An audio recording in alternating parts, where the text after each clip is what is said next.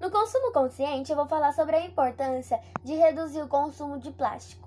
Vou começar falando que o plástico demora cerca de 400 anos para se decompor no meio ambiente.